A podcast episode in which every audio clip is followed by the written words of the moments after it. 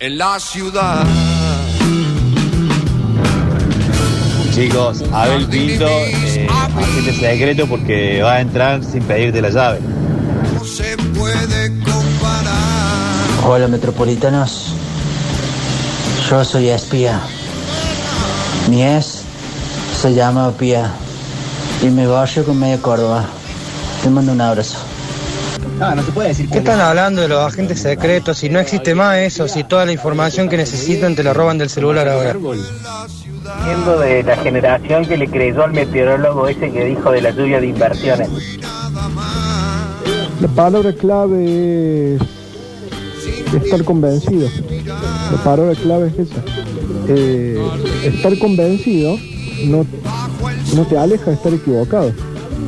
Eh, el hincha de taller, por ejemplo, no es bullying esto, Víctor, ¿eh? no me corte. El hincha de taller está convencido que es el más grande del interior. Y los rosarinos nos miran con sorpresa. Al hincha de taller dice, ¿qué? ¿Talleres? O sea, taller es una gran institución, pero ellos están convencidos de que son los más grandes, de que han ganado copas, que han jugado y pa, pa, pa, pa, pa. Pero no. Y las sectas, muchas veces, te convencen, las sectas y las religiones te convencen de, de un montón de cosas inexistentes. La política, las sectas, el fútbol y un montón de cosas. Pero bueno, es más largo y ustedes a mí no me permiten hablar. Ojalá fuera tartamudo Pablo Olivares. ¿Para qué complicar? Ricardo el poeta. Eh, supe conocer un agente secreto, muy secreto, muy secreto, ¿eh? Tan secreto que ni él sabía que era agente secreto. Besito. Bueno, el lunes, loco.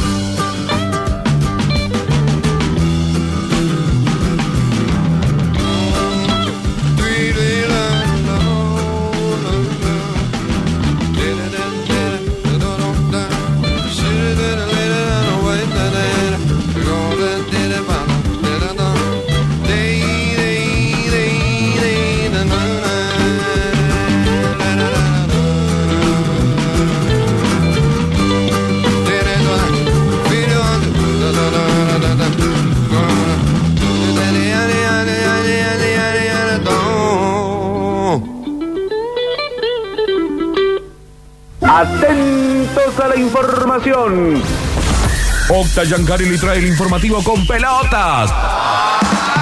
Momento polideportivo con goles, dobles, games, match points, triples y showtime.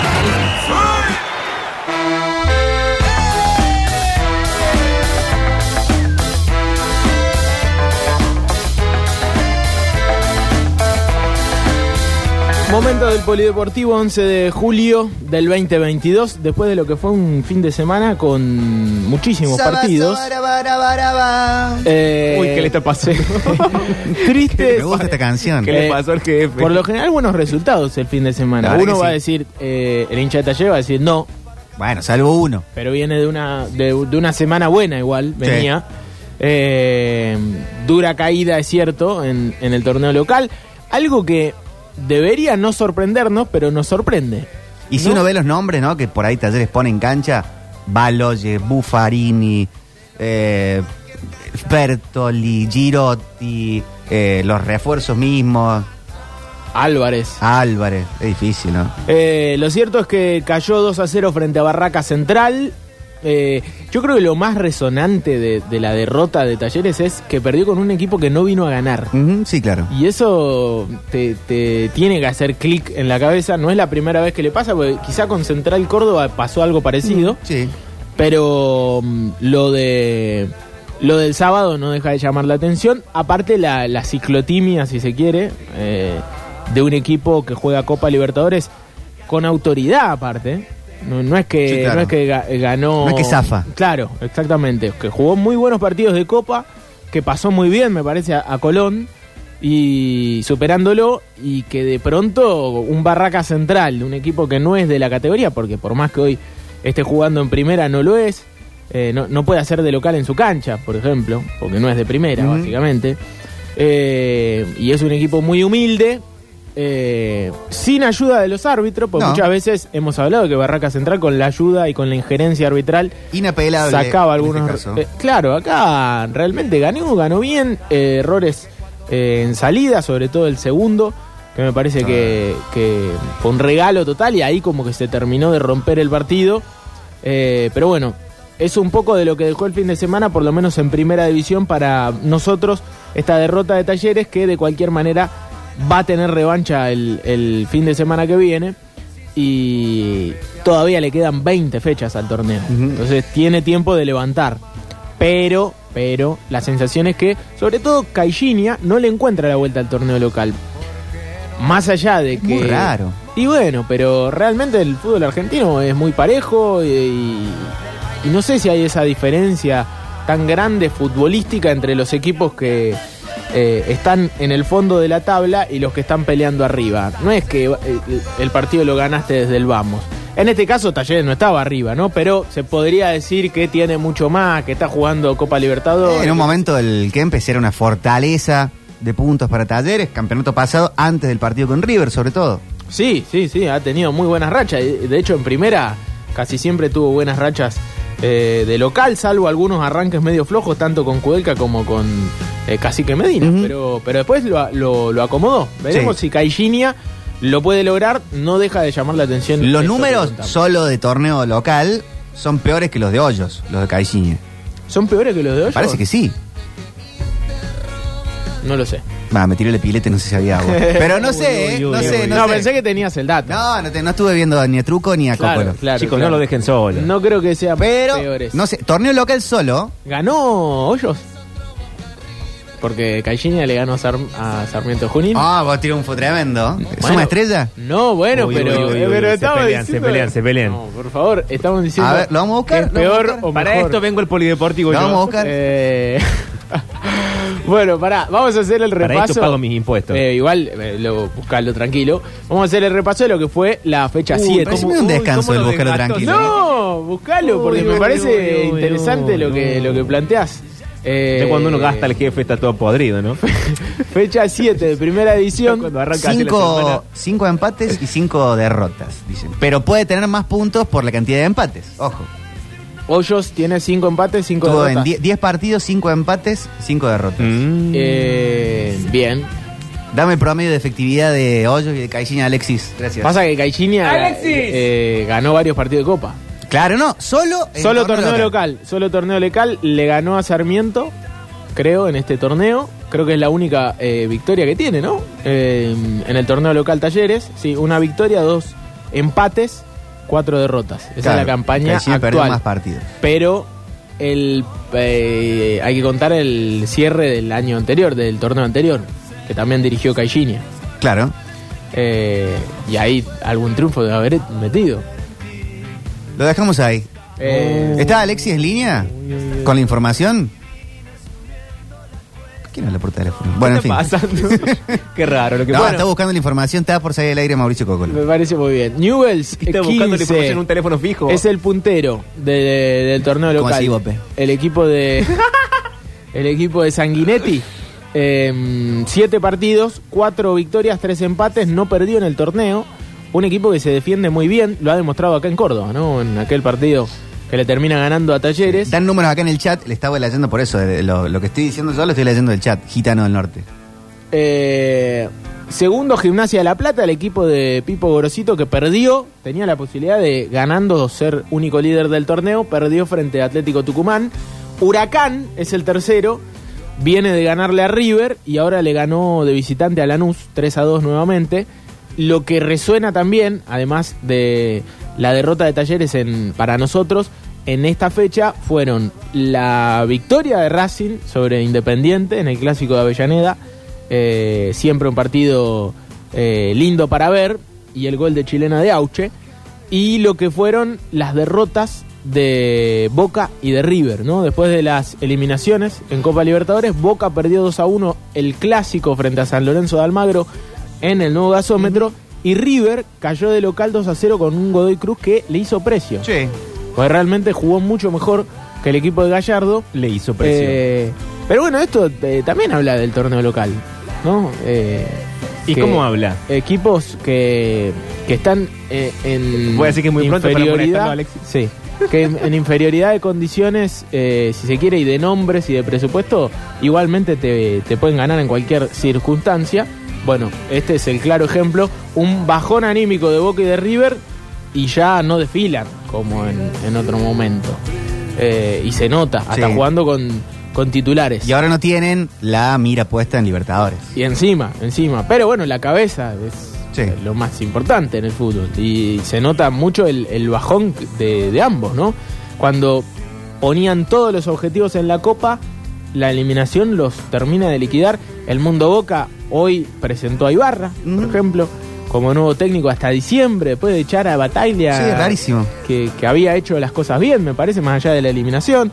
Un River que tampoco está muy feliz con todo esto que está sucediendo, más allá de que uno cree que Gallardo tenía mucha espalda y la tiene. Sí. Eh, nadie está tranquilo con el presente tampoco. No, y si ves desde el 2020 en adelante, River no tiene mucho de que sacar chapa, salvo un torneo local. Pero no mucho más. Exactamente, exactamente. Eh, bueno, que era lo que le faltaba encima, ¿no? El torneo local. Por Era eso esa. también le dieron esa, eh, esa espalda. Bueno, vamos a seguir porque. Hablemos de punteros, chicos. Basta de estos equipos que pierden todo. Nos vamos a meter eh, en lo otro que pasó el fin de semana. Hay que hablar de lo que fue la victoria de Belgrano. Un gol de Vegetti de penal. Lo otro. 1 a 0 frente a, a Chicago en Mataderos. Esto fue el viernes. El pasó, pasó mucho. Qué bien que le viene a Belgrano abrir la fecha. Porque jugar sin los resultados puestos quizá lo relaja aún más. Porque es jugando con la victoria de Instituto, jugando con lo que puede ser victoria de San Martín de Tucumán esta noche, eh, no sería lo mismo, ¿no? Claro. De hecho, para San Martín de Tucumán, por ejemplo, que haya ganado Belgrano, Presión. ya la presión te la debe estar sintiendo el equipo que hoy juega en la Ciudadela 21 a 40 frente a Santa Marina de Tandil, seguramente un estadio eh, colmado como acostumbran los, los tucumanos.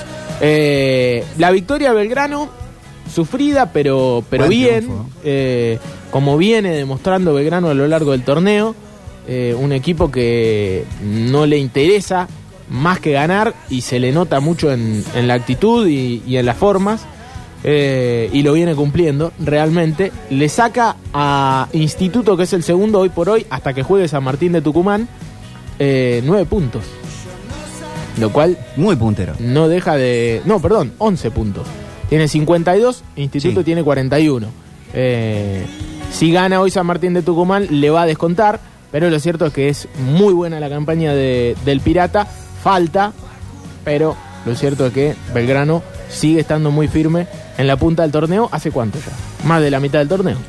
Eso habla muy bien. Sí, después de la derrota con Chaco Forever, Sí, esa fue fue una todo de las para arriba. derrotas más, más, más, duras. Sí, sí, sí, total. Eh, sí, sí, sí, fue un traspié y venía de una buena racha Sí. también, ¿no? Y después eh, rápidamente volvió a, a- a la senda de los triunfos y sobre todo lo de local de Belgrano es, eh, es muy bueno, ¿no? En Alberdi eh, la racha de puntos es muy positiva y encima cada tanto se trae a tres de visitante como sucedió esta fecha eh, que lo trajo de Mataderos. este miércoles ya está todo listo para viajar a Santa Fe. Muy bien, muy bien, porque va a ser un partido de esos Eh, partidas. importantísimo para el Pirata. Ya el- la venta de entradas, ya nos vamos a meter con eso, pero realmente es eh, muy buena. Instituto ganó 2 a 1 el domingo, ayer.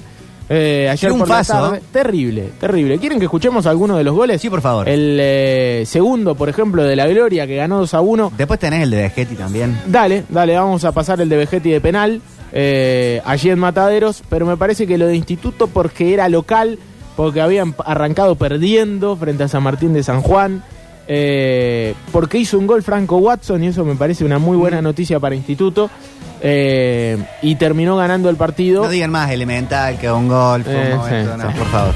Hablando de detectives privados. El segundo, sí, el segundo de la Gloria frente a San Martín de San Juan, ganó Instituto 2 a 1 y sigue prendido allí en la cima del campeonato. Y para Juliano rompió. ¡Uy, durísimo! Buenísima entrada de Elena.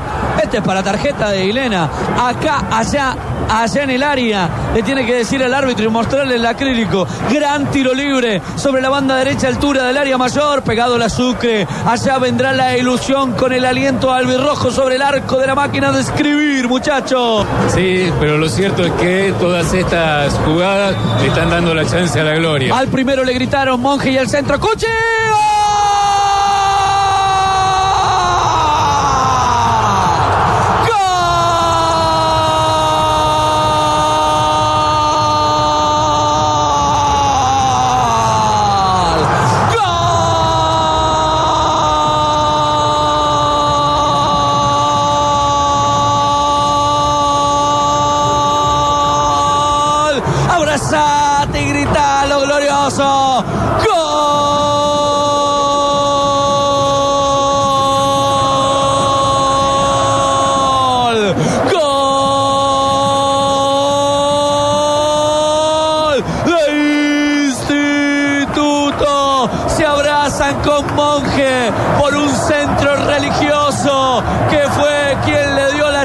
Para mí la desvió un hombre verde y negro en la puerta del área desaguirreado quedó Avellaneda como si fuera Independiente o Racing, pero no. Avellaneda es el arquero de San Martín de San Juan quien quedó desparramado. El gol fue de Instituto que festeja, que alegra, que alienta y por supuesto no para de sonreír, de soñar, de alegrarse por este gran momento. Instituto demuestra que va a pelear con uno menos.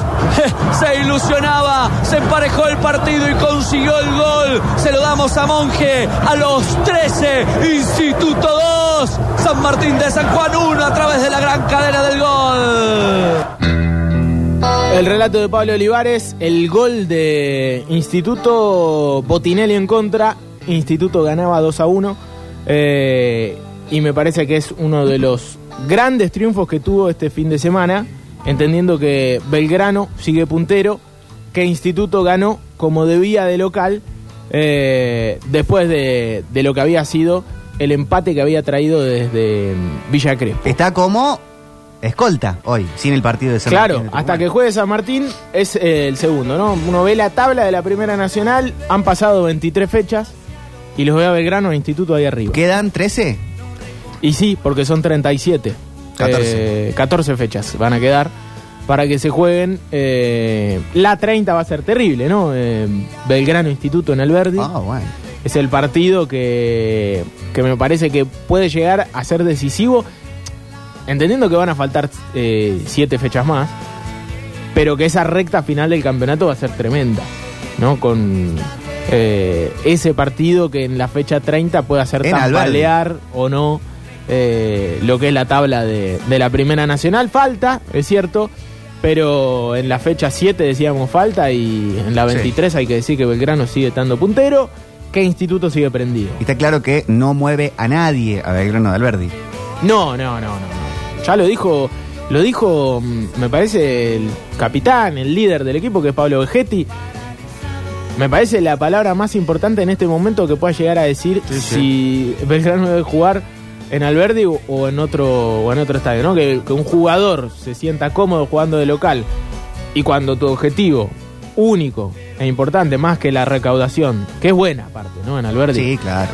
eh, es ascender, listo, ¿no? ¿Para qué moverlo de, ahí? Más allá que decíamos, ¿no? La provincia juega su partido también y va a querer que se juegue en el Kempes con los dos públicos y en Córdoba se vive la fiesta y los visitantes, que está buenísimo que se pueda hacer, pero me parece que Belgrano tiene que defender su posición de ser local en Alberdi y hacerse fuerte como se viene haciendo a lo largo del torneo. Aparte de eso, ¿no? Porque si vos decís, la campaña es mala de local, Bueno, no, te interesa mucho si lo corres el partido. No, no hay que cambiar mucho. Pero realmente eh, la campaña es muy buena de local de Belgrano. Entonces, ¿por qué se va a ir de Alberdi en un partido tan importante? ¿Por la recaudación? No creo. No creo que tenga que moverles tanto la aguja a los dirigentes de Belgrano que juegan a cancha llena todos los partidos de local. Bueno, Racing, otro de los que sacó un empate pero con sabor a triunfo. ¿Por qué decimos esto? Porque perdía 2 a 0 frente a Atlético Paraná y se recuperó eh, en el segundo tiempo uno de esos partidos que parecía que no te salía hoy, ninguna. Y nuevamente, como sucedió en el partido que jugó frente a Gimnasia y Tiro, en Salta, ahora en Paraná, contra un equipo que estaba muy mal, como Atlético Paraná, eh, recontra complicado saca el partido adelante. Y eso eh, me parece que está muy bueno. 37 tiene Racing con este empate 2 a 2 frente a Atlético Paraná. Eh, y lo cierto es que Central Norte, de Salta, que es el segundo, tuvo fecha libre. Por eso, por lo menos lo que pase en esta fecha no va a cambiar mucho ese lugar de primero que, que tiene Racing y de segundo que tiene Central Norte. A cuatro ahora. Claro, a cuatro y un partido más, ¿no? Hay que decirlo, porque Central Norte cumple con su fecha libre eh, en esta que es la fecha 18 de un federal, que tiene en la zona A a Olimpo, puntero también, recontra puntero. Eh, muy buena campaña de- del equipo de Bahía, pero eh, del lado de, de la academia también eh, podemos decir lo mismo. Ambos con 37 puntos. Eh, campañas muy parecidas, la de Olimpo y la de Racing, que hoy por hoy se eh, rumbean como los dos mejores equipos del torneo, y eso me parece que eh, habla muy bien de Racing, que decimos empatados a dos, si tenemos el segundo de la academia, aparte fue un golazo de Axel Oyola, eh, otro de esos pibes que venía mostrando que, que podía jugar en Racing tranquilamente, pero hacer uno de estos goles en un partido de- del calibre de este, que lo perdías, que estaba jugando frente a un rival que no le interesaba mucho más que lo que estaba haciendo y lo estaba cumpliendo muy bien, traerse un punto para Racing es casi un triunfo en esta circunstancia. El segundo de la academia, el gol de Axel Oyola. Jiménez, también estaba el faro, la dejan ahora de primera para que la tenga Aman, recortó hacia adentro, pegale, pegar al arco, le pegó. ¡Gol! ¡Gol!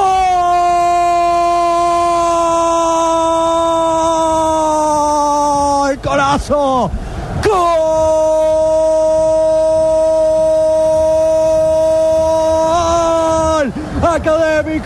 ¡Gol académico! No sé quién carajo fue el que le pegó, pero lo que importa es que es académico. ¡Gol de Racing! Se hace justicia en tierra del Paraná. Empata la academia 2 a 2.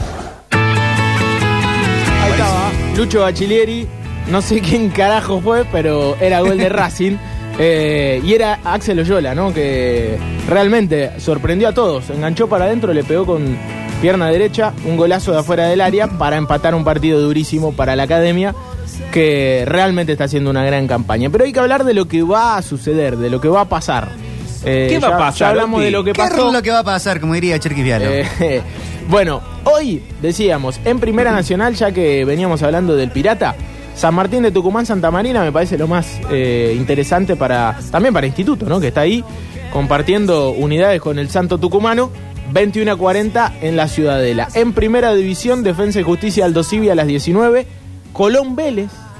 Atención a este partido, Bueno. ¿no? Porque eh, el último rival de Talleres ¿Qué lo en, Copa Es interesante porque es el último rival de Ah, Talleres y el próximo Estoy, en Copa. estoy justificando y vos me preguntás por qué. Y Vélez es el próximo Ay, rival. este partido. El próximo rival de Talleres Sí. en Copa, ¿no? El equipo de Cacique Medina falta, ¿no? 3 de agosto. eh, No falta tanto. La fecha, claro, pero es ideal para con tiempo empezar a ver y a seguir un poco al, al equipo del Cacique Medina. Que uno entiende que Caixinha igual lo tiene muy visto. 21 a 30, Argentinos Tigre. Ojalá lo tengan más visto que a Barraca Central. Caixinha. Eh, Por favor. Uy, sí, uy, uy. No, le, no se, no le salieron las cosas, ¿no? Se hizo cargo, ¿viste? En la conferencia Sí, de prensa. sí, Yo lo eh, escuché porque Que venía intenta, escuchando. nadie puede decir que no intenta, porque mete 700 millones de cambios, va ahí, está hablando, Sí, anota. anota todo. Anota la libreta de, de Pedro Caixinha.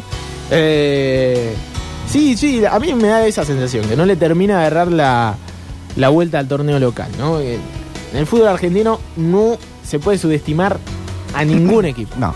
Quizá en la Liga de México sí. Quizá en el fútbol de Portugal también. En Argentina no. Ni siquiera Barraca Central. Que uno piensa que tiene menos que el resto. Sí, sí. Eh, bueno, Copa América Femenina, porque... Es lo que pienso yo todos los días. Sí, ya lo sé, por eso me mirás tan serio. Sí, sí. Eh, Copa América Femenina que arrancó con una derrota para la selección. Eh, 4 a 0 perdió frente a Brasil. Esto sucedió el sábado, sábado por la noche. Eh, pero lo cierto es que tiene rápidamente revancha mañana. Mañana, martes, 21 horas, Argentina-Perú. Eh, la selección que a lo largo del tiempo ha sido protagonista de las Copas Sí. Américas y que se tiene mucha fe para esta. Más allá de que arrancó con el rival más duro, ¿no? El más ganador de Copas Américas y el rival más fuerte en cuanto al fútbol femenino de Sudamérica histórico, como es Brasil. y top 3 del mundo. top Claro, del mundo. claro, claro. Eh, la selección por ahí un escalón abajo, pero cada vez más importante el fútbol femenino, por suerte, para eh, la Argentina, y eso se va viendo a nivel selecciones. Esperemos que, que puedan levantar después de. eh, eh, vi sobre todo el segundo tiempo y realmente lo sufrió Argentina. Eh, sobre todo el, el segundo tiempo, ganó bien Brasil 4 a 0 en ese debut. En el ¿Sobre que todo también- cuál tiempo? El segundo. Sobre todo el segundo. Y el primero estaba viendo el final de Talleres Barraca Central.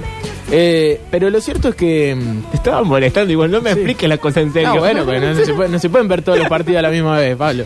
Eh, Lo que no me quedó claro es cuál tiempo estuvieron más el difícil. segundo, Ah. el segundo para Brasil. Eh, lo cierto es que. eh, ya me olvidé lo que iba a decir. Hablando de selección, el viernes, Pelotudo, pelotudo. con toda la, la, la situación Mariel. ¿Cómo está Mariel? ¿Saben algo? de Mariel? Eh, no. Hablamos, hablamos. Hoy me escribió por Sí. Instagram, pero la bloqueé. Está sentada al lado de Pipo Elena. Sí, ¿viste? En su trabajo. Eh, me llegó esa, esa información. Eh, bueno, pero eh, el viernes no pudimos hablar de la camiseta argentina. Eso te iba a decir, eso era lo que iba a decir. Eso y el era boludo que este íbamos a me decir. interrumpe. No, no, no, perdón. Eh, la selección femenina en el partido frente a Brasil, 4 a 0, presentó, de Estrenó. alguna manera, estrenó, es verdad, estrenó la casaca de el Mundial, la camiseta nueva de la selección argentina, bueno, en este caso de la Copa América Femenina también. Pero Así me gusta, que me vaya sacando la corte. eh, la casaca del Mundial con la que va a jugar eh, el Mundial de Qatar la selección, despidió una camiseta muy ganadora, Sí. como la camuflada, ¿no? La pelo pincho. También hubo otra, ¿no? Porque parte del invicto de estos tres años tuvieron otras camisetas. Sí, pero la me parece la más importante la última, porque Sí. no perdió, eso es terrible, y porque ganó dos títulos. con lo que nos costaba a los argentinos Sí. festejar un título con la selección. eh, Hay un consenso, me parece, que está buena. Nos gusta. ¿La nueva? La nueva. Hacía mucho que yo no veía tantos elogios para una camiseta. Sí. Eh, realmente a todo el mundo le gustó, a mí me gustó. Lleva el cierto. 2014 también. Es medio parecida, ¿no? Eh, el corte, los detalles en negro. Ahora vieron que hay dos versiones. Está la versión que us- usan los jugadores, que tiene como unas liñitas en las, en las barras. Sí. Y está la que se vende al público, que es completamente lisa, Ah, no sabía eso. los bastones. Hay como 10 mil pesos de diferencia entre una y la otra. Ah, pero también se puede comprar. Se puede comprar, pero la que sale más o menos 12, 13 mil pesos es la, la barra simple. la versión que usan los jugadores la puedes comprar, pero sale 12, 15 mil pesos más. Bueno, ¿vamos redondeando este bloque de moda? Eh, vamos redondeando porque tenemos que hablar de la Copa Argentina. Sí. Eh, es el partido de Miércoles. la semana, sí señor, miércoles. Eh, Ryan Zielinski dijo, Belgrano es mi vida. sí, sí, y varias frases lindas, ¿no? Sí. Eh, eh, no es un partido más, Belgrano es mi vida. Esto lo dijo en conferencia de prensa, ¿no? Eh, tengo un sentido de pertenencia muy grande. Es un rival que no hubiese querido enfrentar. Mi intención es ser mejor y ganar. En el partido no va a tener ninguna incidencia. Bueno, está bien, ¿no? O sea, no, obvio. Una cosa Ah, es- sí, no, obvio. no, no les quiero ganar. no vamos a dejar ganar por. Vamos a hacer dos goles en contra. Lo, lo queman en 1 y 57 al Sí. ruso, si llega a decir eso. Pero lo cierto es que eh, es uno de los técnicos, quizá el técnico más importante, más influyente en la historia del mundo belgrano. Pero pocas veces en el último tiempo ha caído tan justo un técnico a un equipo como el ruso Zielinski en estudiante. y aparte las sensaciones de que todos sabíamos que eran tal para cual, ¿no? Sí. Que en algún momento se iban a No, se encontrar. tienen que conocer. Dos, Sí, dos sí, amigos que ¿Cómo no se conocen? Se llevarían tan bien. Eh, muchas veces, pero aparte muchas veces esa, eso que vos decís, este jugador es para este equipo y después no rinde. Mm, sí. Este tipo, con estudiantes y el ruso, todos decíamos, va, va a encajar, va a encajar, va a encajar, va a encajar.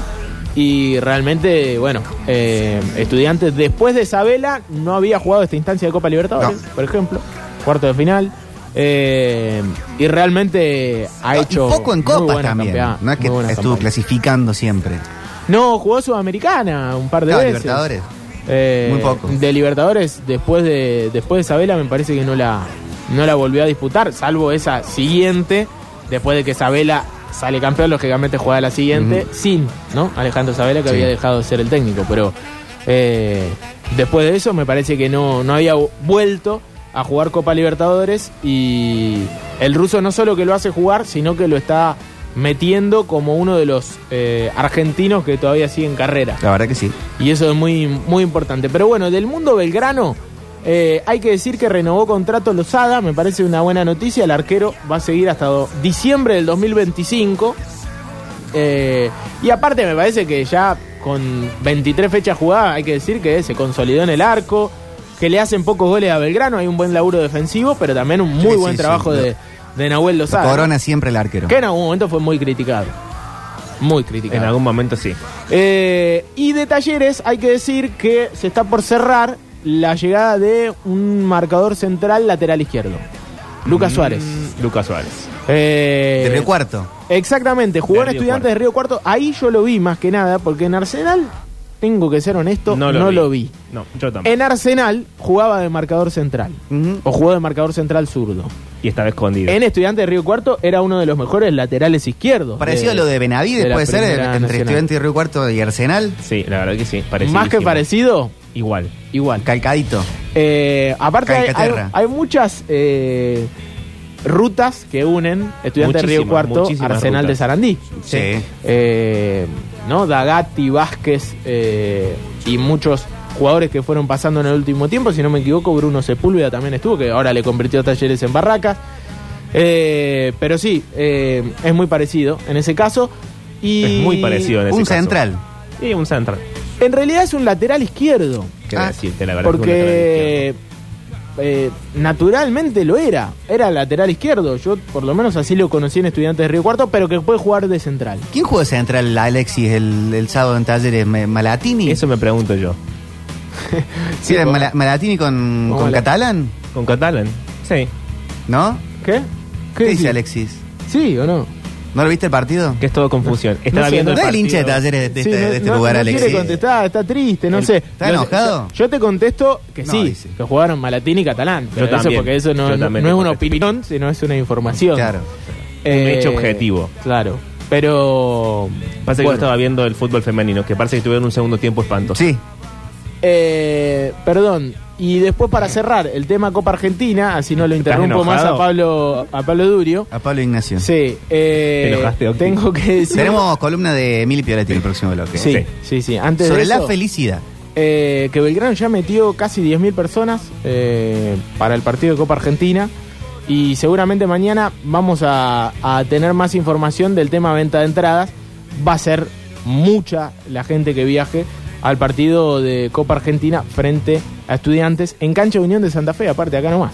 Nuevamente un día de semana, una multitud para acompañar al Pirata y también meterse en el equipo. ¿Qué va a poner Farré, no? Teniendo en cuenta que el objetivo es el- la Primera Nacional. Algunos se animan a dar un equipo muy suplente que pondría. Parecido Sí. a lo que pasó con Platense, ¿se Bueno, acuerdan? estudiante estará pensando en algo parecido. Tiene igual el partido por Copa Libertadores más adelante. Claro. Hay que ver que, con qué, qué- si varía mucho el 11 del ruso eh, con respecto a, a la Copa Argentina. Bueno. Si será un objetivo importante para, para estudiantes. Dice Alexis, pero- yo voy a cantar en la cancha no ver el partido. Bueno. Eh, estuvo bien, Alexis. eh. Eh, bueno, cerramos entonces el bloque polideportivo. 11 de julio del 2022, después de lo que Cerralo fue con más ganas. un fin de semana ¿Qué pasa? Juan? Eh, No, Juan Paredes. entre entre Juan Paredes, Qué largo el polideportivo, 50 minutos. entre Juan Paredes y Pablo Pero el Eh, lunes hay un montón de cosas que analizar. Y el martes y el miércoles. Qué buenos compañeros Ay, que tengo. Alexis. Son mal, chicos. A veces se, comportan. Se hace muy difícil hacer esto. Esto con Maril y con Pipo sería otra cosa. Claro, no se que- Llévenselo, muchachos. Por favor. En el próximo bloque tenemos Mili Pioletti, columna, eh, es una columna de vida, básicamente. Sí. Hablando sobre este concepto tan deseado, extraño, a veces esquivo, como la felicidad. Vieron los Rolling Stones para ponerle un poco más de luz a este lunes. Ya volvemos. She comes in colors everywhere. She comes ahead.